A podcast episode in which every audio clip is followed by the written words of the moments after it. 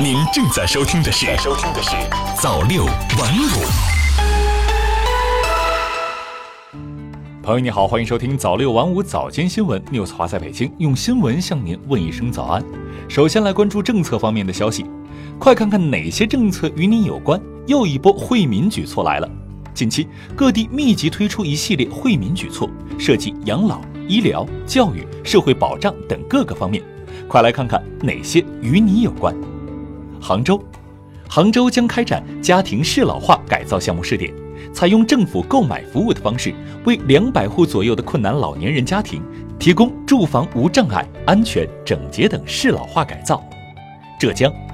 浙江省文泰高速公路控制性工程南浦西特大桥顺利完成首节钢拱类吊装施工。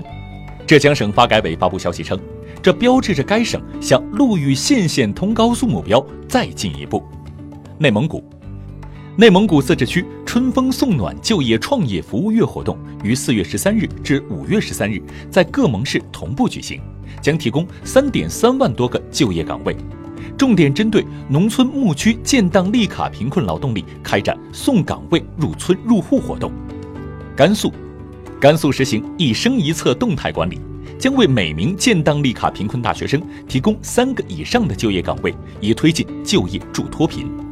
陕西，陕西今年全面启动电子健康卡建设应用，三级医院全面实现诊疗服务一码通。让群众就医一院一卡、重复发卡、互不通用的堵点难点问题得到有效解决。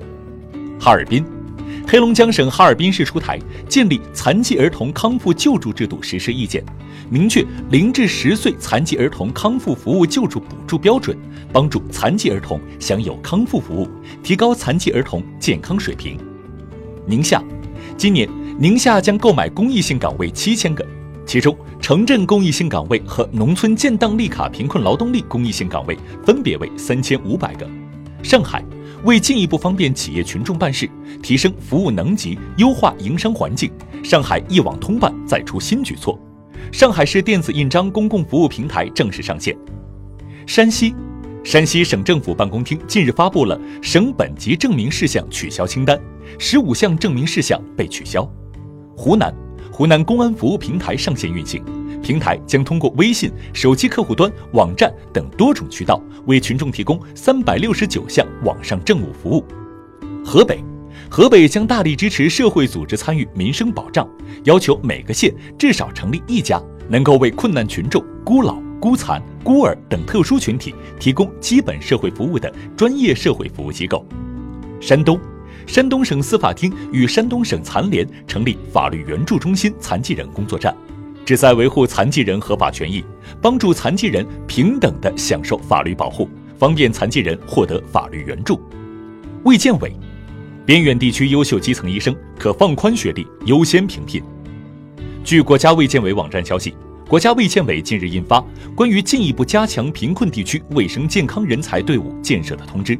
称通知要求。全面强化落实基层卫生职称改革，对长期在艰苦边远地区和基层一线工作的卫生专业技术人员，业绩突出、表现优秀的，可放宽学历等要求，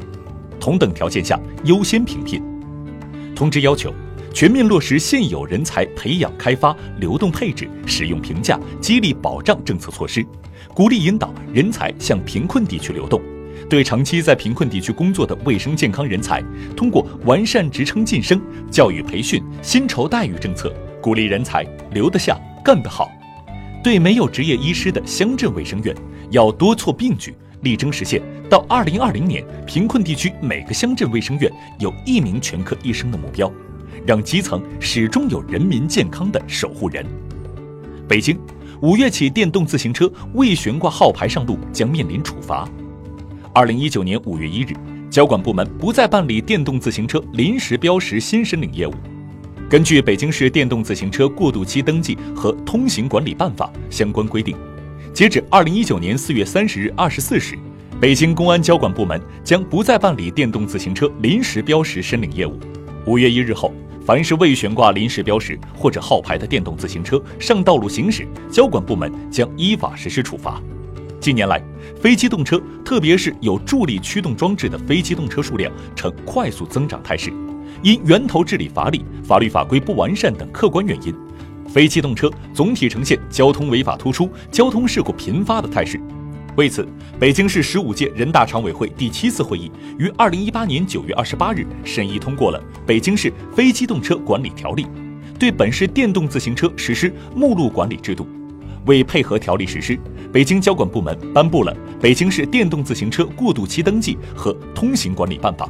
对未在北京市电动自行车产品目录内的电动自行车设定了三年的过渡期。并要求最迟于二零一九年四月三十日前到交管部门为相关车辆申领临时标识。为方便市民办理临时标识申领业务，交管部门提供了线上申报、线下领取、预约办理、现场申领两种申领方式，并开发了过渡期电动自行车申领临时标识工作平台，通过线上申请及预约提升申领效率，简化便利流程。截至目前。交管部门已发放临时标识一百八十四万。二零一九年四月三十日二十四时，交管部门过渡期电动自行车申领临时标识工作平台临时标识申领功能将准时关闭，交管部门将不再接受市民群众新提交的临时标识申领业务。同时，自二零一九年五月一日零时起。未按规定申领临时标识以及未按规定登记注册并悬挂号牌的电动自行车，均不得上道路行驶，否则交管部门将依法予以处罚。北京交管部门提示：一是过渡期电动自行车临时标识申领办理期限截止到二零一九年四月三十日二十四时，未在产品目录内的电动自行车车主，均可按照相关流程到交管部门申领临时标识。二是，对于已通过过渡期电动自行车申领临时标识工作平台注册申领临时标识，并生成预约二维码，但未实际领取到临时标识的电动自行车，上道路行驶可暂不处罚。相关车主应尽快到交管部门领取临时标识。三是，外府电动自行车号牌标识不能在本市道路行驶的，驾驶人应按本市规定办理登记，领取号牌后方可在本市道路行驶。此外，对于2018年11月1日前购买的且在产品目录内的电动自行车，因时代久远、购买凭证或车辆整车出厂合格证明丢失的，车主可持身份证明并交验车辆后，到本市任意一家非机动车登记站办理电动自行车注册业务。对于二零一八年十一月一日以后购买的在产品目录目录内的电动自行车，车主需在购车后十五日内持相关手续去交管部门的非机动车登记站申领正式号牌。北京市场监管局约谈汽车销售平台网站。新华社北京四月十九日电，针对近期部分汽车销售平台网站以“无需摇号上金牌”等内容为噱头开展皮卡等轻型货车营销的情况。北京市市场监管局近日约谈了车讯网、卡车之家、凤凰汽车、爱卡汽车、汽车之家、百度贴吧、汽车江湖、顺义在线等八家平台网站，要求这些网站不得以各种形式发布含有“不摇号上金牌”“无需指标”“不排队”“不轮候”等诱导性宣传内容。约谈中，北京市市场监督管理局提出相关管理要求，具体包括完善违禁词、关键词库。从严把握宣传用语，及时搜索发现并处理不合规宣传内容，开展自查自纠。企业要将违法违规风险的处置工作常态化，进一步完善人工审核和机器审核内容，对违规宣传进行有效监控，加强对轻型货车经销商的管理，不得再发布类似违法违规广告和信息。要求与会网络经营者开展内部整改，并将整改情况报市场监管局等。据悉，下一步，北京市市场监管局将持续关注相关网站宣传行为，形成行政指导常态化机制，并将组织专项执法检查，对仍违规发布违法违规广告和信息的经营者，将依法予以严肃查处。民政部，不具备公开募捐资格的组织等，不得公开募捐。据民政部网站消息，近期，据地方民政部门和群众反映。一些社会组织、企事业单位在不具备公开募捐资格的情况下，以公益慈善用途为名，在各地开展旧衣物等废旧物品捐赠回收活动，有的还将公众捐赠的旧衣物销售牟利。这种行为违反了《中华人民共和国慈善法》的规定，损害了捐赠人的合法权益，影响了慈善事业的形象。特此提示如下：一，与有相关资质的企业开展废旧物品回收利用的性质不同，以公益慈善名义开展旧衣物等废旧物品捐赠回收，属于公开募捐活动。根据慈善法的规定，只有登记或者认定为慈善组织且取得公开募捐资格的社会组织，才能开展公开募捐活动。其他组织或者个人不能开展公开募捐活动。二，不具有公开募捐资格的社会组织、其他组织或者个人基于慈善目的，可以与具有公开募捐资格的慈善组织合作，由该慈善组织开展公开募捐并管理募得款物。三，慈善组织开展公开募捐，应当严格按照慈善法及相关法规政策要求制定募捐方案，公布募捐信息，接受社会监督。社会组织在慈善法实施以前已经开展的公益慈善项目，在慈善法实施以后，并不能当然延续，应当对照法律规定进行清理。如果属于公开募捐活动的，应当按照法律要求，具备公开募捐资格以后才能继续进行，否则属于违法行为。四、社会公众参加慈善募捐活动之前，请先核实活动举办方的合法身份和是否具有公开募捐资格。可通过全国慈善信息公开平台“慈善中国”查询是否属于具备公开募捐资格的社会组织。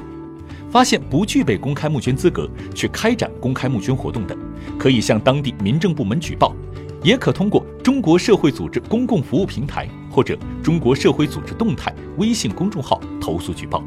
发现假借慈善名义或者假冒慈善组织骗取财产的，可以向公安机关举报。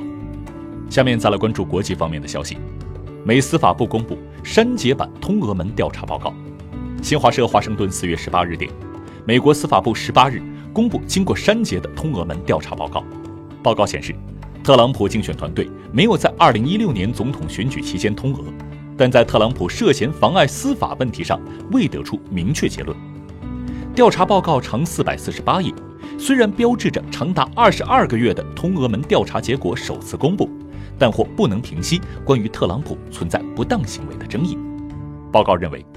特朗普竞选团队或其他美国公民在大选期间均无同俄罗斯政府合谋，以散布不实信息或入侵民主党电脑系统等手段干预选举。凭借已有证据，不足以指控任何特朗普竞选团队成员同俄罗斯政府人员合谋干预2016年选举。报告在其结论中说。利比亚民族团结政府决定终止与法国的合作。新华社突尼斯四月十八日电，迪利波里消息，利比亚民族团结政府内政部十八日说，由于法国政府支持利东部国民军武装，民族团结政府决定终止与法国的合作。利内政部当天在一份声明中说，法国政府支持由哈夫塔尔领导的国民军，后者正在对利首都迪利波里发动进攻。民族团结政府决定终止与法国的所有双边安全和培训合作。另据报道，法国政府当天发表声明否认这一指责，表示法国支持民族团结政府的立场没有改变。控制利比亚东部的国民军本月四日起对迪利波里发动军事行动，与控制该市的民族团结政府军队发生交战。据联合国相关机构统计。此次战事已导致超过两百人死亡，九百多人受伤，数千人被迫从交战区域撤离。美报告称，